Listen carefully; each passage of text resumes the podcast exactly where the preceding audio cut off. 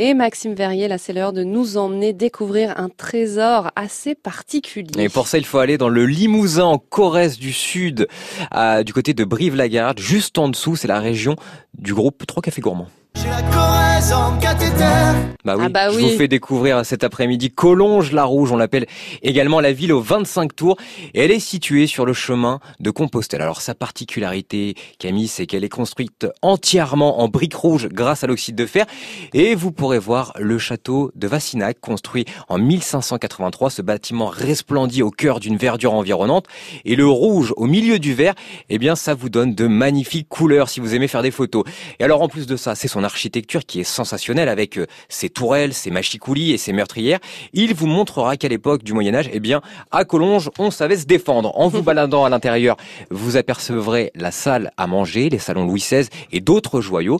Et quand vous sortirez de là, vous arriverez dans le parc où vous serez émerveillé devant des calvaires, une croix et ses tours imposantes.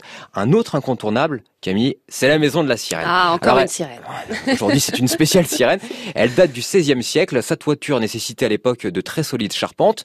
Et sur sa porte à accolade, on voit à droite la sculpture d'une sirène qui tient un miroir d'une main et de l'autre un peigne.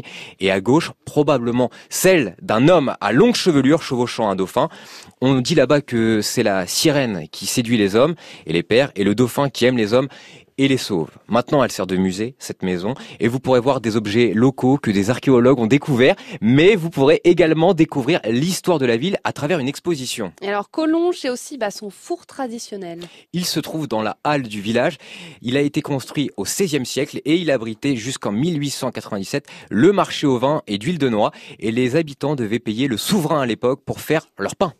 Oh, veut du pain. Bonjour le peuple, comment tu vas? Ça va, ça, va, ça va bien, ça, se passe bien? Ça biche. Alors, qu'est-ce qui se passe le peuple? On a faim. Eh bien, il faut manger.